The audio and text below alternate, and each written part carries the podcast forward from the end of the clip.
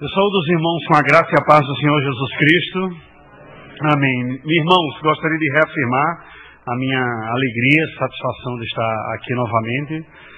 Essa igreja que é pastoreada por um colega e amigo, reverendo Zé Maurício Nepomuceno. Estou revendo o irmão Carlos Gaineto também. Cruzei com ele algumas vezes na época de seminário, pela, pelos corredores JMCistas. Né? Ele formou um pouco antes de mim, mas nós nos vimos alguns anos, nos cruzamos. Eu sou péssimo para guardar nome das pessoas, mas eu tenho uma, uma relativa boa memória fisionômica. Então, apesar do tempo, só os cabelos brancos aí que foram acrescidos a você. É um prazer muito grande também. A minha cunhada é membro aqui com meu concunhado, Valdeci, os meus sobrinhos, Caio e Lucas estão aqui de tal maneira que é sempre um prazer. Bem, hoje Dia da Reforma Protestante. É uma dessas datas que Presbiteriano tem mania de comemorar. Né? A gente tem mania de comemorar umas datas que não pode passar batido, não é verdade? Então tem aquelas datas gerais de Dia do Homem, Dia da Mulher Presbiteriana também, e temos essa daqui que na verdade extrapola os nossos limites e vai falar para toda a realidade da tradição protestante mundial um movimento que teve suas implicações sociais, econômicas, políticas, em todos os aspectos, que mudou a história, é matéria obrigatória nos livros didáticos daqueles que se preparam, embora você possa discordar de alguma linha de interpretação deste evento, mas é fato que marcou a história, que deu sua contribuição. E o que nós fazemos nesta data propriamente não pode ser, não pode ser exclusivamente lembrar de um evento. Não pode ser. Né? Como nem a ceia para nós é um simples memorial, embora seja feita em memória de Cristo, mas para nós reformados é mais que isso, é um meio de graça, uma data ela tem o seu lugar devido à sua contribuição. Se nós podemos falar que a reforma protestante foi uma realidade que teve implicações para toda a vida das pessoas que a abraçaram, começando de sua fé, nós temos que firmar com certeza de que o carro-chefe a locomotiva que produziu todo este movimento de transformação mundial, porque teve implicações gerais e universais, tem a experiência espiritual ou a veia religiosa como fator condutor. Mas de uma forma muito apropriada, representando o que diz o espírito bíblico e a palavra de Deus, não houve uma diferença, uma separação, uma dissociação entre aquilo que se acredita sobre Deus e sua fé e a vida. E por isso foi tão poderoso. E por isso continua sendo poderoso, porque esta é a vontade de Deus. Quando entendemos Sua vontade, ela afeta a nossa vida. Estes homens que estiveram à frente deste movimento, Martinho Lutero, João Calvino, John Knox, Beza e tantos outros reformadores, o Índio, foram pessoas, acima de tudo, usadas por Deus como instrumentos da divulgação da verdade da palavra do Senhor. Né? O pastor de vocês, Evelyn Maurício, está pregando um dos solas aí na, na igreja, né? Aproveitaram os cinco domingos, colocou um sola cada um. Eu disse, não sobrou sola nenhuma para mim, só sola de sapato, se fosse falar assim, né?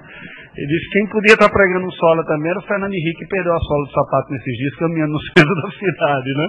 Mas esses solas aqui vêm do latim, são expressões latinas que mostram pilares da reforma protestante, verdades e a mais fundamental de todas, a sola básica, e nesse sentido, se você quiser, a sola de sapato sobre a qual foi construído todo esse edifício é a sola escritura. Parte da escritura sagrada, todo o ensinamento que construiu que este movimento poderoso de transformação mundial que é o movimento da reforma protestante, como pregação da palavra de Deus. Essas pessoas eram pregadoras, mas essas pessoas também foram marcadas por uma vida de oração. Nos dizem os biógrafos de Lutero e de Calvino, de Lutero particularmente, quando ele diz: quando a minha agenda está muito cheia, eu tenho muito que fazer, neste dia eu ainda levanto mais cedo para orar ao Senhor. Não é que é uma lição tremenda para nós, confesso para mim, que preciso melhorar bastante nesse aspecto. E nesta noite, queridos, eu gostaria de compartilhar esse desafio deste projeto de Deus para a nossa vida, desta vida que o Senhor tem para nos comunicar, desta experiência vigorosa com o Senhor, da vida plena que Cristo tem, mas a partir desta preocupação de oração. A partir deste tom que esteve presente nesses heróis e que tem estado presente em todas aquelas pessoas que têm sido instrumento especial nas mãos de Deus. Gente com sensibilidade espiritual, para não apenas aprender a verdade do Senhor, mas cujo coração é, se sente afetado, se sente despertado, se sente incomodado para ser usado por Deus. E por isso mesmo, dobre os joelhos em oração e ora. Um dos aspectos que tem chamado a minha atenção constantemente na palavra de Deus tem sido essa preocupação pastoral expressa nas orações do apóstolo Paulo. Eu lhe convido para abrir a sua Bíblia na carta do apóstolo Paulo aos Colossenses nesse instante, para que nós acompanhemos a oração do apóstolo Paulo pela igreja de Colossos. Não foi a igreja que ele plantou, muito provavelmente Epáfras tem sido o plantador desta igreja, está na ilha de Colossos. E ele então se dirige a esta igreja, num primeiro momento se apresentando, depois apresentando os motivos de gratidão a Deus, nos versos de 3 a 8. Ele agradece a Deus pelas graças eternas e os frutos desta graça presente na vida dos irmãos colossenses. E depois, a partir do verso número 9 até o verso número 12, ele apresenta os seus motivos de oração por esta igreja, a igreja dos colossenses. Vejam que era uma igreja que ele conhecia, sabia que já estava experimentando a graça de Deus, por ser igreja, eram pessoas que já foram alcançadas por esta graça, que já estavam experimentando esta graça em sua própria vida, mas ele pede por algo a mais, ele está orando por um desenvolvimento. E precisamente é sobre isso que nós vamos olhar nesta noite, com a leitura e a exposição dos versos 9 adiante. Mas antes eu peço que você curva a sua cabeça, vamos ter uma palavra de oração. Deus bendito, nós estamos diante da tua presença, te agradecemos pela oportunidade de prestarmos culto a ti, Senhor. Te louvamos por estarmos nesta casa de oração, pela liberdade que temos de nos dirigir aqui e neste lugar prestarmos culto, louvor e adoração a ti. Nos lembramos pelos nossos irmãos que têm dificuldades pelo mundo afora de se expressarem tão livremente assim como cristãos.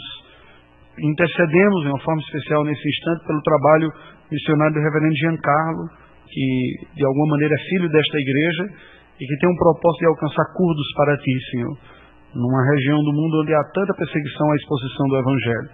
E neste momento pedimos sobre nós a graça iluminadora do Teu Espírito, em nome do Senhor Jesus. Amém, Senhor Deus. Amém. O apóstolo Paulo, que serve de inspiração e de modelo para muitos pastores, confesso que para mim serve também, eu tenho como lema do meu ministério um dos versículos que Paulo fala sobre o seu próprio ministério, mais adiante eu poderia até compartilhar, o farei no próprio primeiro ponto da mensagem. Era um homem que nós poderíamos dizer que, dentro da perspectiva que eu tenho ao avaliá-lo e estudar o que a Bíblia fala a seu respeito, une o que nós poderíamos, poderia chamar de uma visão equilibrada e plena do ministério. Porque o apóstolo Paulo é alguém que tem um conhecimento teológico profundo, preciso, tem boa doutrina, bom ensinamento, mas isso vem aliado com dedicação, com suar a camisa, colocar a mão na massa, pisar no barro e também dobrar os joelhos diante do Senhor em oração. Não é aquela pessoa que faz uma coisa ou outra. Ele não cai naquela tentação de procurar se destacar no aspecto como aqueles atletas que até em, em desenho mostra aquelas pessoas extremamente musculosas numa parte do corpo, mas com os membros atrofiados em outras. É alguém que procura viver plenamente o que a palavra de Deus tem a nos dizer. Por isso ele pode ser destacado pela sua contribuição teológica, por isso ele é mais conhecido. Mas é impressionante também a sua sensibilidade espiritual presente em suas orações. E nós percebemos isso aqui nesta oração como esse primeiro aspecto, a sua primeira preocupação, está descrita no verso número 9. Quando ele olha para aquela igreja em Colossos, o apóstolo Paulo pede por uma coisa, ele pede pelo pleno conhecimento da vontade de Deus. Olha como nos diz a palavra do Senhor. Por esta razão também nós, desde o dia em que o ouvimos, não cessamos de orar por vós e de pedir que transbordeis de pleno conhecimento da sua vontade, em toda sabedoria e entendimento espiritual. Pois bem, Paulo, quando se dirige a esta igreja, depois de agradecer pela presença da graça de Cristo na vida daquelas pessoas e pelos frutos desta graça, transformando, santificando e alcançando outras pessoas, agora passa a conduzir a sua oração numa intercessão pastoral, aquele coração que se preocupa pela vida da igreja e passa a orar pela igreja. E pelo que ele ora? Ele diz: Olha, desde o dia em que ouvimos, desde que tomamos conhecimento do que Deus estava fazendo entre vocês e na vida de vocês, porque Deus apenas iniciou uma obra gloriosa na vida de vocês, nós temos passado a orar e a pedir para que vocês sejam plenificados no conhecimento da vontade de Deus. Desde aquele dia, não cessamos de orar. Estamos orando por vocês, diz o verso 9. E de pedir, estamos pedindo. O verbo que aqui está escrito não fala simplesmente de uma oração que você lembra e faz. Às vezes os, os membros da igreja nos abordam na porta da igreja após o culto e dizem, pastor, ore por nós, ore por mim, que está acontecendo isso, isso, aquilo, outro. E às vezes é muita gente, né? Você vai cumprimentando, eu digo, olha, se pedir mais que dois, eu não consigo lembrar da oração. E algumas vezes eu cheguei a orar com uma pessoa ali mesmo, faz um pit stop a fila aí, vamos orar agora, Senhor abençoe, porque eu não vou conseguir lembrar ao longo da semana. Só que o apóstolo Paulo não está falando dessa oração pontual, que você marca e pronto, já orei, cumpri o meu papel. Ele está falando dessa preocupação que leva a ficar intercedendo constantemente, orando e pedindo. E pelo que ele pede? Esse povo que já conhece a Deus, ele diz, para que transbordeis de pleno conhecimento da vontade do Senhor. Já há um conhecimento do Senhor, porque ninguém se torna cristão sem conhecer o que Deus tem para ela e sem tomar conhecimento do Evangelho.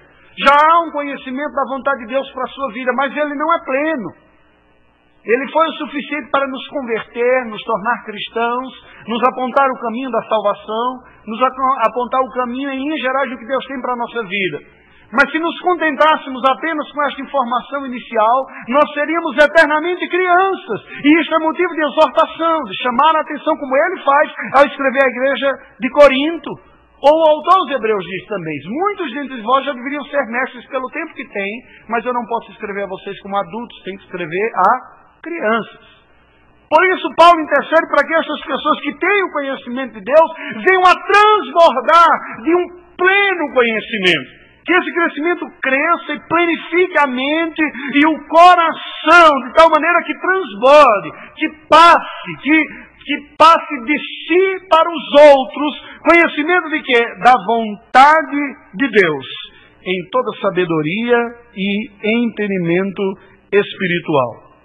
Há algo de Deus glorioso, belo, maior e pleno para a nossa vida do que aquilo que nós já experimentamos de tão glorioso quando nos convertemos. A vida cristã não pode ser marcada simplesmente pela conversão inicial e agora esperando ir para o céu. Não, eu já me converti estou esperando para o céu. Não é? Há algo desafiador Quantas são as pessoas que entram na fé cristã, que entram na igreja, ouvem o evangelho, se convertem, tem toda aquela alegria, aquele vigor, e com o passar do tempo a pessoa vai murchando. Né? Ela chega toda empolgada, diz, olha, vamos fazer a vontade de Deus, vamos evangelizar, vamos ajudar outras pessoas e tudo, e tem sorriso no rosto. Aí os crentes matam e dizem, isso aí não deu três meses que essa bola vai murchar. Daqui a pouco esse fogo apaga. Ele vai ser domesticado domesticado, esse selvagem que está aí vai ficar domado. E alguns são mesmo, é? E neste sentido de ter os ímpetos diminuídos. Deixa eu dizer uma coisa para você. A vontade de Deus sempre será algo poderoso, rico, empolgante na nossa vida. Se nós estivermos abertos para isso, querendo e experimentando. Sempre. Não tem como a gente pensar de uma forma diferente. Pelo que é que Paulo está orando? Para que aqueles cristãos eles sejam, eles transbordem no pleno conhecimento da vontade de Deus. Não é um conhecimento mais ou menos, não é razoável, não é simplesmente doutrina ou teologia, mas é da vontade que ele diz em toda sabedoria e conhecimento espiritual. O que significa isso? A palavra de Deus, quando fala em sabedoria, está apontando a capacidade de nós tomarmos decisões concretas de acordo com aquilo que a gente sabe que é a verdade. O sábio não é o doutor em explicações. O sábio, na palavra de Deus, é aquele que sabe viver a vontade de Deus no dia a dia. Uma pessoa sábia é aquele que sabe resolver problemas, dar orientações concretas para a vida do outro, apaziguar ânimos. Em outras palavras, ele pega aquilo que ele aprendeu e conheceu e aplica na vida. É este o propósito de Deus para o conhecimento que nós vimos, vimos adquirir. E conhecimento espiritual, conhecimento que vem da parte do próprio Deus, pela palavra do Senhor, pelo Espírito Santo. O coração pastoral de Paulo leva a orar pelo progresso espiritual das ovelhas lá em Colossos. E isso faz parte da preocupação verdadeiramente pastoral, que está presente não apenas nos pastores devidamente vocacionados e empossados, mas, num certo sentido, em todos nós, como é, membros do corpo de Cristo e, num certo sentido, pastores uns dos outros. Porque a Bíblia diz que nós devemos nos aconselhar mutuamente, nós devemos nos exortar mutuamente. Esta preocupação com o nosso irmão, da nossa igreja, da nossa, do banco que a gente senta, da nossa sociedade doméstica, seja lá quem for, em ver essa pessoa crescendo é uma preocupação legítima. E Deus nos desperta e nos chama para que a gente não apenas esclareça as verdades, ajude as pessoas a entender as coisas corretamente, não seguir as mentiras e distorções que muitas vezes estão presentes na sociedade, na mídia, mas ajudarmos uns aos outros a conhecer tudo que Deus tem para nós. Essa é a nossa tarefa, levar este conhecimento. Acima de tudo, a tarefa pastoral. O texto que eu dizia, que eu acabo tomando como lema para a minha própria vida, está na fala de Paulo aos presbíteros de Éfeso, registrado no livro de Atos dos Apóstolos, falando em Mileto, no capítulo 20, versos 24 e 27. E eu leio para os irmãos aqui versículos que são lemas do meu ministério, meu particularmente, me identifico com eles. Diz assim: Porém, em nada considero a vida preciosa para mim mesmo, contanto que complete a minha carreira e o ministério que recebi do Senhor Jesus para testemunhar o Evangelho da graça de Deus, porque jamais deixei de vos anunciar todo o desígnio de Deus. Em nada considero a vida preciosa para mim mesmo, mas talvez por isso que no capotamento eu fiquei tão tranquilo. A vida não é preciosa para mim. Mas nos diz que, com quanto que eu cumpro o ministério, o Senhor ainda tem uma coisa para fazer aqui. Então o Senhor nos preservou em algum sentido. Veja que essa preocupação está no coração do apóstolo Paulo. Não é? E ele diz assim: tenho isso aqui. E esta é uma preocupação que deve estar presente também no nosso coração, no coração de todo aquele que for é, chamado e tem a sensibilidade para ajudar uma outra pessoa. Eu me lembro de uma ocasião que eu recebi um e-mail é, já estava aqui pastoreando em Suzano e uma pessoa que eu tive a oportunidade de acompanhar lá, em Belo Horizonte, mandou um e-mail para mim dizendo, pastor, está marcado, você recebido como membro, fui recebido como membro da igreja recentemente e agora já estou participando da SAF, uma senhora falou, todo empolgado. Fiquei muito feliz, muito feliz porque mesmo não tendo visto esse progresso os dias em que lá estava, eu pastoreava em Belo Horizonte antes de vir para aqui, para Suzano, mas aquelas sementes, elas deram fruto depois apareceram. E como traz uma alegria para nós, quando a gente percebe que de alguma maneira a gente colabora e contribui para o crescimento espiritual de alguém. Não é verdade? Não é um privilégio só de pastor, não, queridos.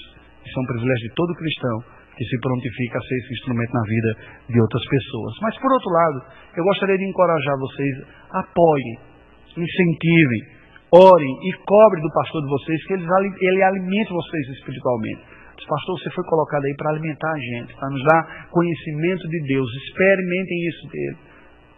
Tirem suas dúvidas, aconselhem, façam o que precisarem nesse sentido. Não se contentem com pouco. Busque crescer no conhecimento da vontade de Deus. Busque encher a sua alma da alegria do conhecimento do Senhor e do serviço a Ele. Desenvolva um senso crítico da fé. Ouça as mensagens, os estudos, analisando, para que você saia daquela condição rasa, superficial de conhecimento e passe a ter um conhecimento mais rico, mais denso. E busque na sua vida desenvolver essa sabedoria, esse conhecimento espiritual. Senhor, como é que isso vai afetar a minha vida? Como é que isso vai afetar o meu relacionamento? Como é que eu vou levar isso daqui para o meu, meu trabalho, para a minha faculdade, para a minha família? A segunda preocupação de Paulo está descrita aí no verso número 10. Ele vai pedir agora pelos frutos deste conhecimento. Veja que se em primeiro lugar ele pede pelo pleno conhecimento da vontade de Deus, não para no conhecimento. Para que, que a gente quer ter um conhecimento pleno?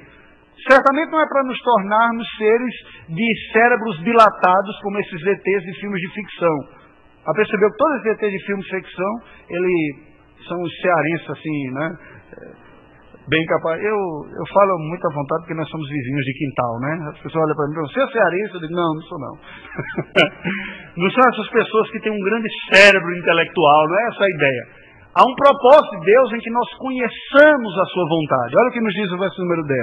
Ele diz, a fim de, ou seja, essa é a finalidade deste conhecimento, a fim de viverdes de modo digno do Senhor, para o seu inteiro agrado, frutificando em toda boa obra e crescendo no pleno conhecimento de Deus. Há um propósito, nós aprofundarmos o nosso conhecimento da vontade do Senhor. E o propósito que a Bíblia nos diz aqui, pelo qual Paulo está orando, é que essas pessoas conheçam plenamente o que Deus tem, a fim de que eles vivam de um modo digno do Senhor.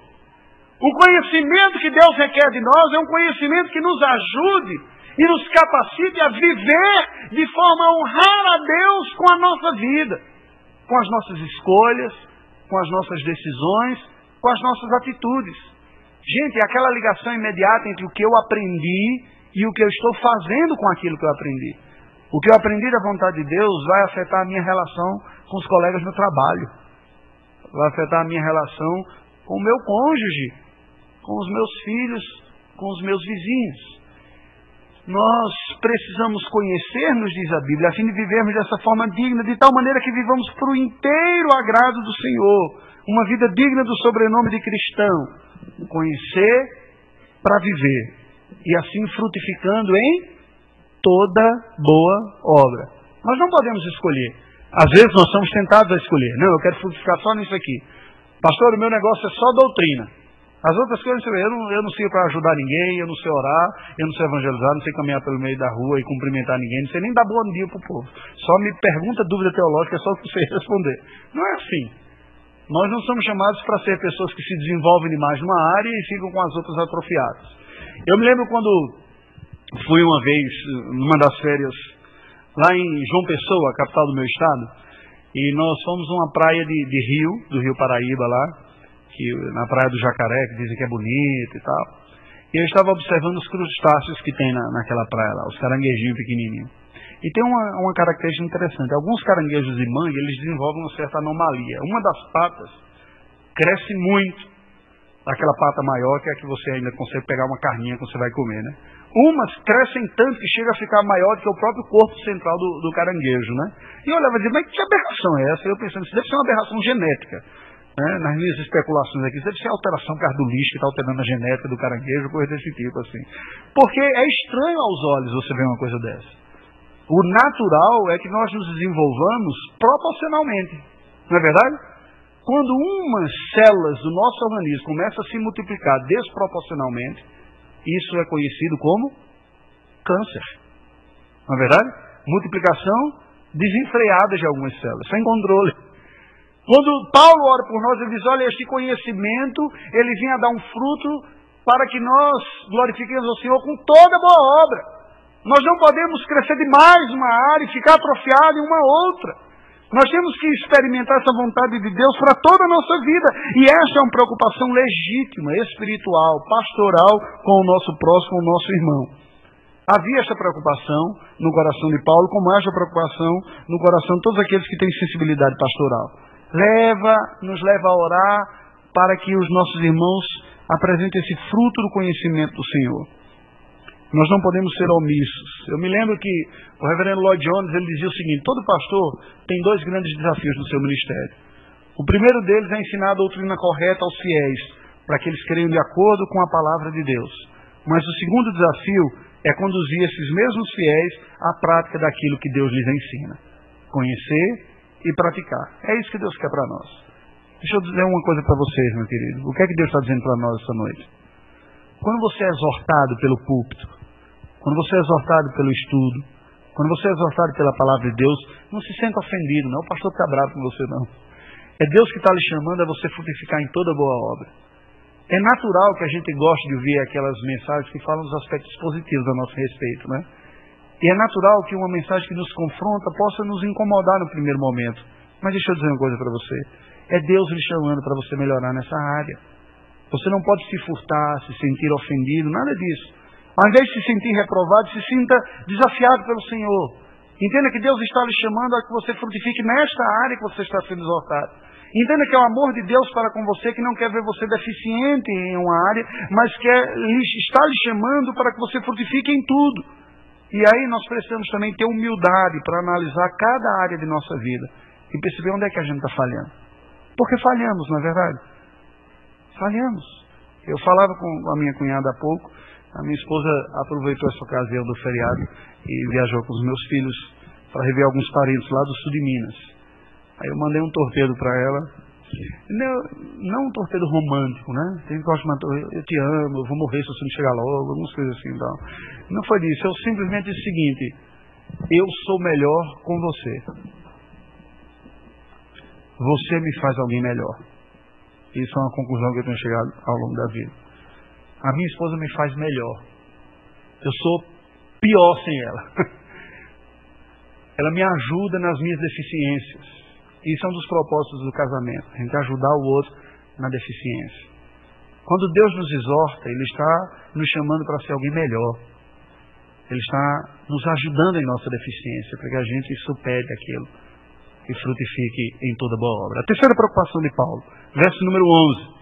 Ele ora agora pelo poder de Deus. E veja como essas coisas se interagem, porque esse próprio fruto afeta o nosso conhecimento, porque ele diz ir crescendo no pleno conhecimento de Deus. Mas ele continua e diz, sendo fortalecidos com todo o poder, segundo a força da sua glória, em toda perseverança e longanimidade com alegria. Temos aprendido de Deus, temos sido chamados e exortados pelo Senhor para frutificar em toda boa obra. Aprendemos Reconhecemos as áreas que, em, em que somos falhos, fracos, mas nos falta muitas vezes o poder para mudar ali.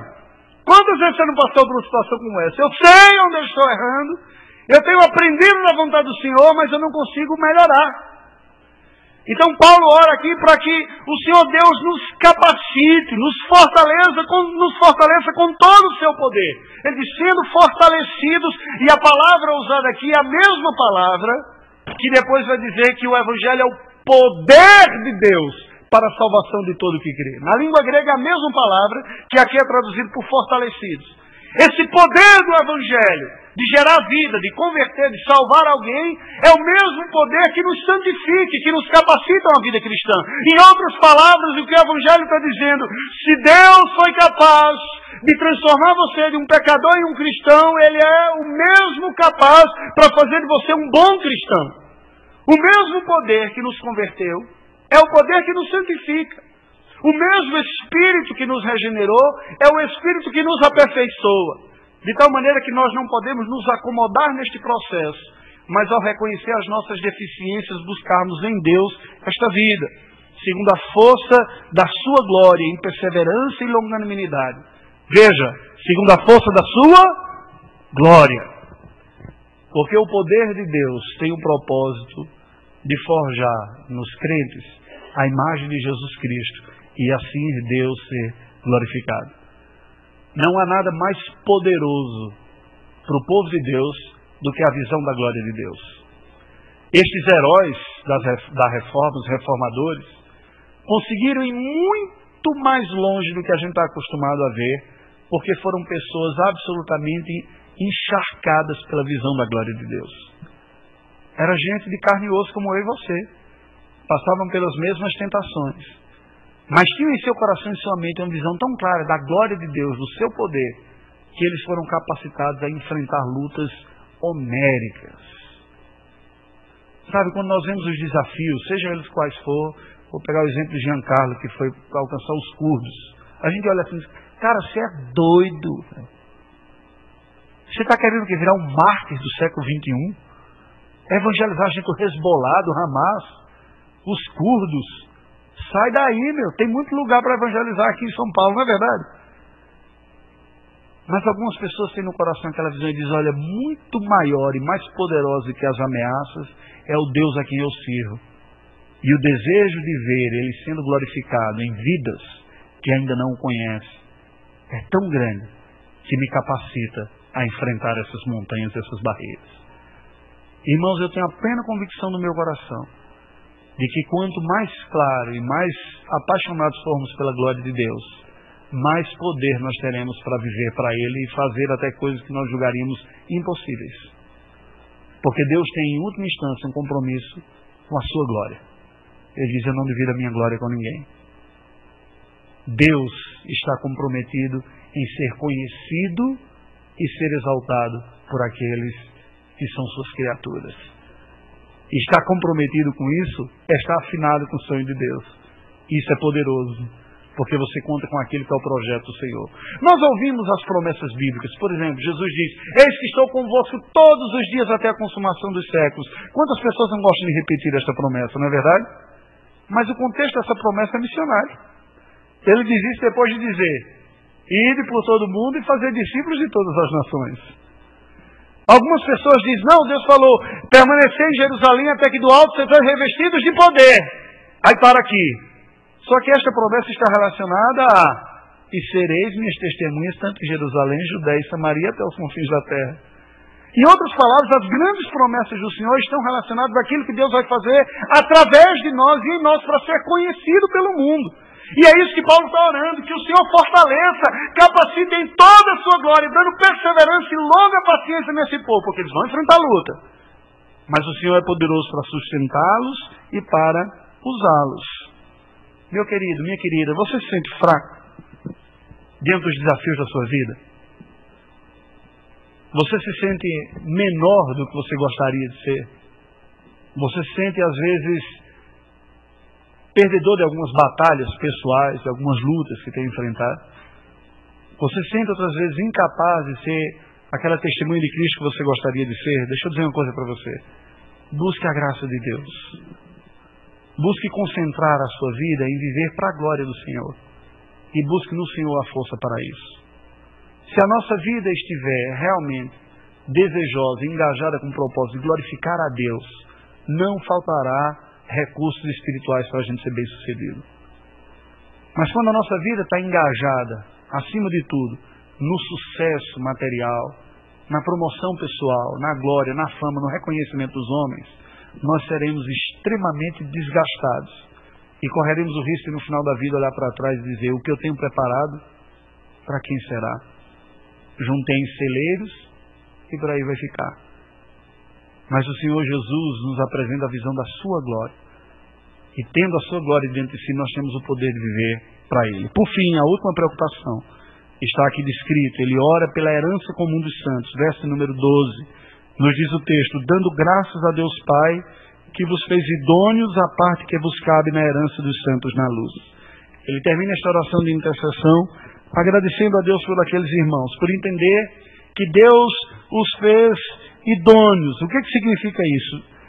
O que ele está orando é o seguinte: Deus capacitou vocês e fez vocês bastantes, suficientes para a parte que ele tem separado para vocês, para a herança que tem. Quando Deus olha para nós, ele nos vê absolutamente como nós somos. E isso pode amedrontar algumas pessoas. E às vezes é bom que a gente tenha receio mesmo.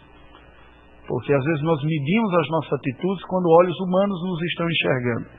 E somos mais compassivos conosco quando não há olhos humanos a nos enxergar. Mas Deus nos enxerga sempre. Não é verdade? Isso deve nos levar a um quebrantamento. Só que o que a Bíblia está dizendo é o seguinte: que Deus fez a nós que somos pecadores gente idônea na sua presença. Pelo quê? Pelo sangue de Jesus que nos cobre. Absolutamente. Deus nos fez parte da sua herança.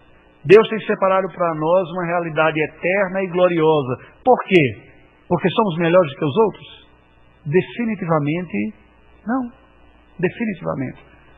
Mas a beleza no Evangelho está no fato de, sendo nós pecadores, ao nos apresentarmos a Deus humildes diante de Cristo, dizer, Senhor, que o sangue de Jesus me purifique. Eu quero ser teu e viver para ti. Nós nos tornamos parte da herança do Senhor. E há uma herança para nós que deve dirigir a nossa vida, que é eterna e que é gloriosa. É isso que Paulo está orando. Que essas pessoas entendam isso. E entendam que Deus os capacitou e os fez suficientes para esta partilha que está reservada aos santos na luz. A herança que nós devemos correr atrás, propriamente, é esta herança eterna, gloriosa e santa no Senhor, justa e pura.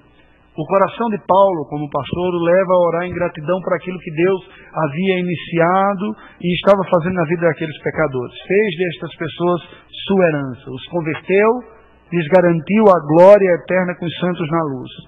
E todos nós que tivermos esta sensibilidade, também espiritual em nosso coração, e nesse sentido, também esta preocupação pastoral, vamos querer isso para a vida das outras pessoas. E queria que essas pessoas entendam que a maior alegria está em se perceber perdoado por Deus e ter um tesouro que é eterno.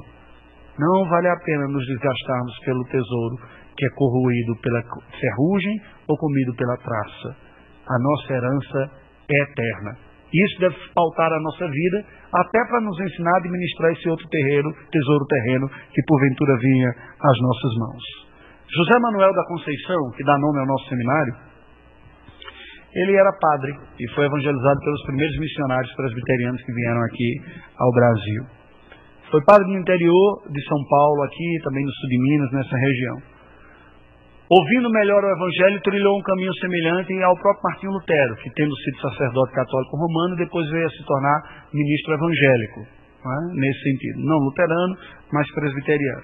Esse homem nunca veio a se casar, mas ele abraçou um propósito, uma missão na sua vida: levar a reforma, a transformação de vida que o Evangelho pode fazer na vida das outras pessoas. A quem? aquelas pessoas que ele havia cuidado enquanto sacerdote católico romano. E ele saiu por esses interiores de São Paulo, sul de Minas e até o Rio de Janeiro, indo pelos, pelos lugares, pelas famílias e pelos sítios, pois na época o Brasil era rural, não era urbano como é hoje, onde essas pessoas congregavam na igreja que ele tinha sido católico, ele tinha sido padre, evangelizando e discipulando essas pessoas. Nos diz a história e a tradição que este homem veio a falecer como indigente em uma última caminhada que ele fez, indo até a cidade do Rio de Janeiro, andando daqui de São Paulo até lá e evangelizando as pessoas pelo meio do caminho. Adoeceu, o levaram a um lugar, uma delegacia, ofereceram uma sopa para ele. Ele pediu uma certa licença, uma tranquilidade, se virou para o lado e morreu. Né? Eu o considero o maior herói brasileiro se você tiver a oportunidade de ler sobre a vida de José Manuel da Conceição, eu recomendo. O maior. Um homem que, quando falava sobre estas coisas, não estava falando propriamente do valor institucional da história, mas do significado espiritual disso. Um homem que teve algumas dificuldades com o presbitério, até relatório, aquelas tipos de coisas todas lá, mas que procurou levar para a vida das pessoas aquela simplicidade do Evangelho que havia transformado a sua vida procurando transformar a vida dos outros também. Compartilhando o Evangelho, depois dizia para o presbitério, olha, tem uns convertidos aí nesses lugares, vocês veem como é que você faz para pastorear esse povo aí.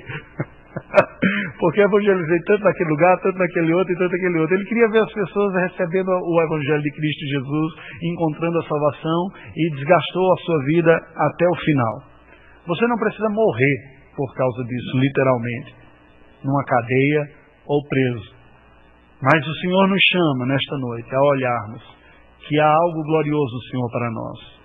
A reforma protestante teve um impacto profundo na vida de muitas pessoas e na história, porque transformou o homem a partir dessas verdades essenciais de dentro do coração para todas as áreas da sua vida. Pessoas que se perceberam pecadores e pararam de tentar negociar com Deus para receber o benefício. Se renderam convertidos à suficiência de Cristo Jesus. Se abriram para a vontade de Deus na Sua palavra, procurando conhecer e reformar, reformular, consertar tudo na sua vida de acordo com a vontade do Senhor, na sua força e no seu poder, porque não está em nós o fazer isso, mas está em Deus. Confie em Deus e na graça de Jesus Cristo para a sua salvação. Lembra, lembre e construa a sua vida não como escravo desses bens materiais, mas em função dos gloriosos bens eternos.